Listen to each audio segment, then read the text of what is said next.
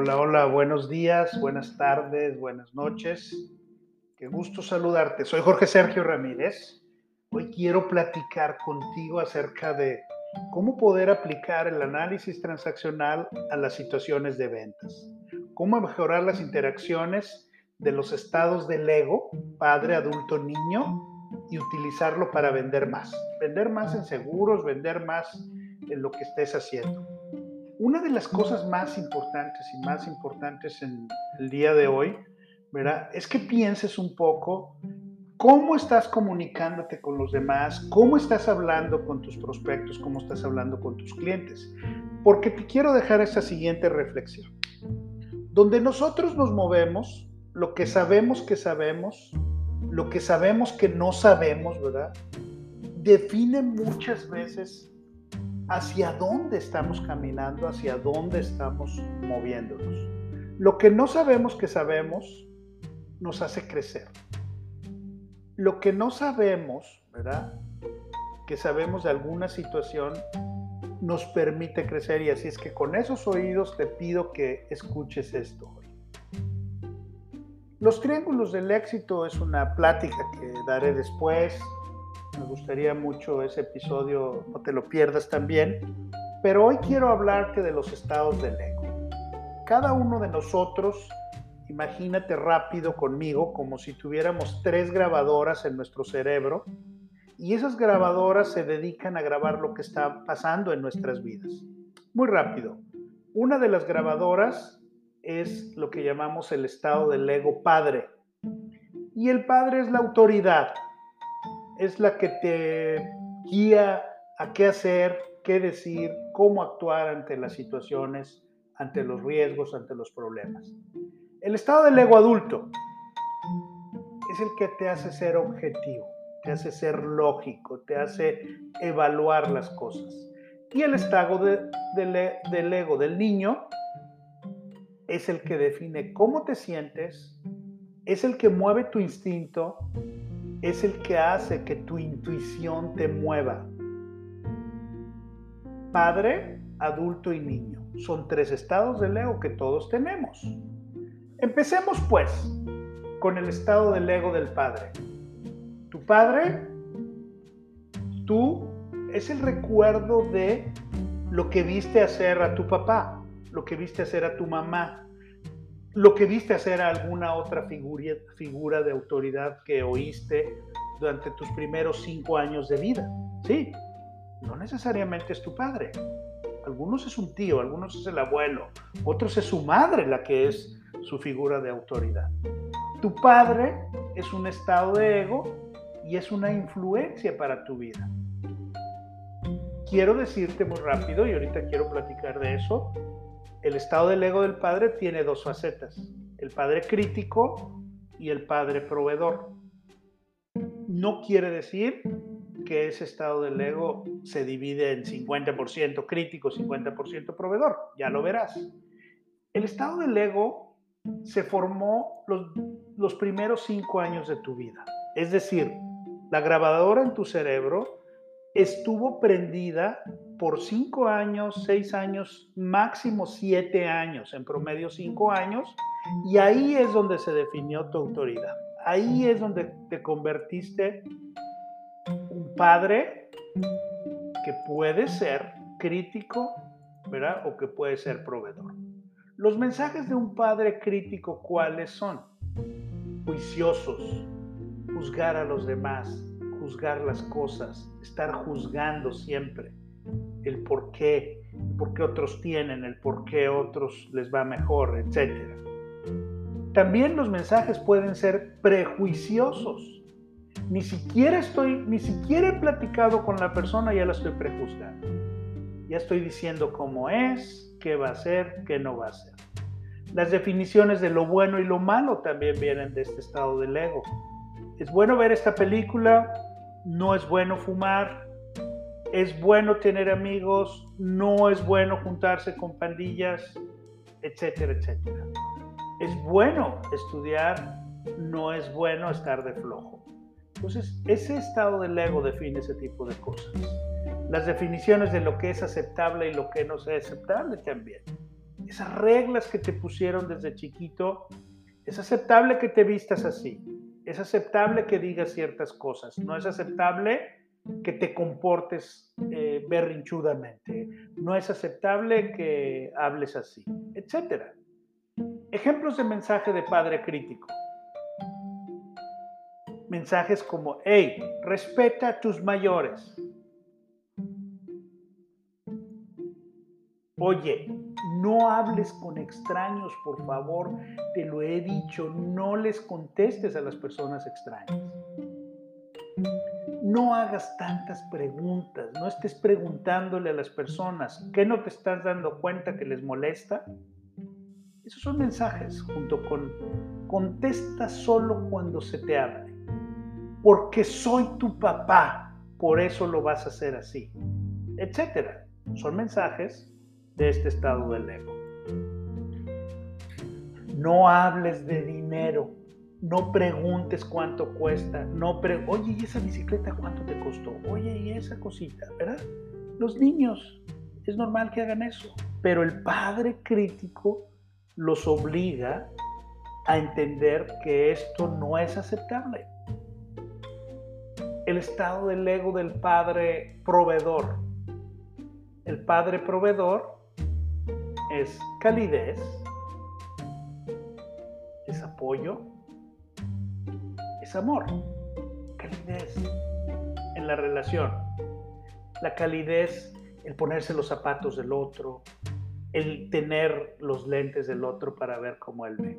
El apoyo incondicional, ¿verdad? El estar siempre apoyando. No importa lo que el hijo hacía, siempre tenía el apoyo, siempre creía en él, y eso se grabó en nuestras mentes. El amor, si recibimos amor, si entendimos que no se amaba en esa casa, si nuestro padre proveedor, ¿verdad? No fue lo suficientemente fuerte el ejemplo como para poderle decir te amo a los demás, poderle decir te amo a tus padres, porque a lo mejor tu papá, tu figura de autoridad, no era capaz de, de hablarle con amor a tu mamá no era capaz de expresarle su amor. O tu mamá, que era tu figura de autoridad, no era capaz de hablarle con amor a los demás. Y el soporte, el soportar, el ayudar, el estar siempre. Algunos ejemplos de mensaje de padre proveedor, pues serían algo parecido a ese es mi hijo. Estoy orgulloso de él, estoy orgullosa de él. Sé que hiciste el mejor esfuerzo, hijo. Eso es todo lo que importa. No importa si reprobaste, no importa si no ganaste, no importa si no lograste meter gol. Pero el Padre Proveedor va a estar ahí para apoyar. No te preocupes, para eso estoy yo aquí. Eso es lo que siente el Hijo, eso es lo que siente de un Padre como este. Vamos pues al estado del ego del niño. Hay, hay cosas muy interesantes aquí. Por ejemplo, el niño adecuado y el niño adaptado, que son eh, pues como figuras del estado del ego del niño, ya lo vamos a ver ahorita, ¿verdad? Eso viene del recuerdo permanente de tus respuestas internas con respecto a las experiencias externas que te ocurrieron también durante los primeros cinco, ya lo decía hace rato, seis o siete años de tu vida, en promedio cinco años de tu vida. Es un registro que empezó desde los seis meses. El estado del ego del niño empieza a funcionar desde los 6, 18 meses, ¿verdad? ¿Por qué? Porque eh, importantísimas cosas positivas o negativas de los papás se graban en esa edad. Un registro de cómo te sientes, de tus instintos, tu intuición, perdón.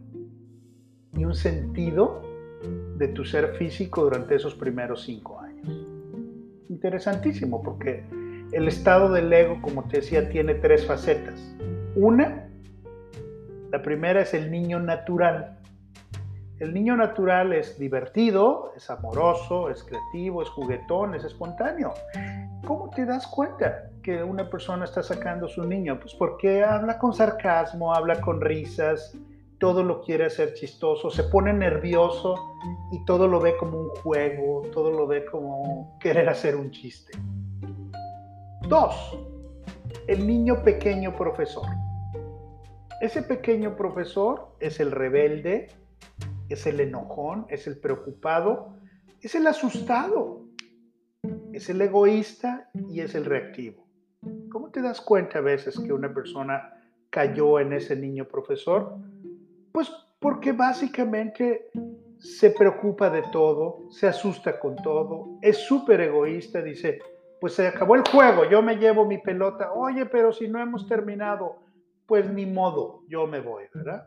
Pues ahí eh, básicamente esa niñez, esos estados, después, ¿cómo se ven ya hacia adelante cuando somos adultos? Es a donde queremos llegar. Y el niño adaptado, buscando la aprobación, buscando la aceptación continuamente, siempre preguntando, ¿está bien? ¿Qué te parece? ¿Te gustó lo que dije? ¿Estuvo bien como lo hice? ¿Estuvo mal? Etcétera. Y bueno, ¿esto a qué nos lleva? El pequeño profesor, muy importante porque es el que mantiene un balance entre el niño natural y el niño adaptado determina qué conducta es necesaria y permisible de un momento a otro. Él deduce lo que la gente quiere. Él prevé qué los hará enojarse, qué los hará sentirse culpables o lastimados. Deduce lo que hará que otros cedan a lo que el niño quiere. Vive dentro del niño natural y este niño evita funcionar como adulto. Siempre está, ¿verdad? Actuando como pequeño maestro, ¿verdad? Y ayudando y creyendo que entiende todos los demás. Estados del ego adulto. El estado de tu estado del ego adulto es tu propio registro consciente al separarte de quien estuvo a tu cuidado. Cuando tú llegaste a la edad en la cual ya te independizaste, te fuiste por tu lado a trabajar o a estudiar. Pues ese estado, ahí nació el estado del ego. Continúa a través de tu vida, empezando tarde en tu primer año quizá de vida, empezando tarde en tu primer año una vez que te independizaste. El adulto actúa como mediador entre las demandas del padre y los deseos del niño. El adulto es lógico, es racional y es analítico. Determina si la información en el registro del padre aplica y después lo acepta o lo rechaza. Actualiza los sentimientos grabados en los scripts del niño. Él es el que puede decirle al niño, él es el que puede decir del niño que se tranquilice, que se calme, etcétera, ¿Por qué? Porque es ese estado que es racional, es lógico, es analítico. Te da la opción de no repetir los scripts que ya no son apropiados, porque te está diciendo, ya no te comportes así, ya no seas tan infantil, ya no seas rebelde, ya no seas ese niño profesor que quiere juzgar a todos, enseñarles a todos, etcétera, ¿verdad? Y pues bueno, en ventas nosotros podemos decir que un vendedor de alto rendimiento debe usar su padre proveedor para transmitir calidez, amabilidad y apoyo a los prospectos con frases como puedo sentir tu frustración, puedo ver la preocupación que estás teniendo en este momento. Yo me sentiría de la misma manera si estuviera en tu lugar. Y sigue la regla del 70-30. El vendedor debe aplicar esta regla, es decir, 70% del tiempo ser padre proveedor y 30% utilizar el estado del ego adulto. Las comunicaciones con el enfoque adulto son basadas en definiciones lógicas de hechos y evoluciones de la información. Así de simple, así de fácil. El prospecto que usa. El prospecto usa los tres estados del ego usa el niño y es el que le dice lo quiero. lo necesito, me gusta. El padre no se van a aprovechar de mí, no me van a engañar. Si es un padre juzgador, pues va a juzgar el trabajo de la, del asesor. Si es un padre eh, proveedor, pues va a apoyar incluso al, al, al gente, ¿verdad? Y el adulto, pues es el que va a evaluar los números, va a evaluar las proyecciones, va a evaluar las cotizaciones y le va a decir a los otros estados del ego, al que lo quiere y al que piensa que se van a aprovechar de él, tiene sentido esto que estamos viendo. Tiene sentido, así es que tenemos que comprarlo. ¿Cómo saber acerca de los estados del ego mejora la interacción con los prospectos? Eso es parte del siguiente episodio. Así es que no te lo pierdas y sigue adelante dando más pasos a la excelencia. Yo soy Jorge Sergio Ramírez. Encuéntranos en nuestras redes. Déjanos tus comentarios en este episodio. No te pierdas la oportunidad de poder dar siempre.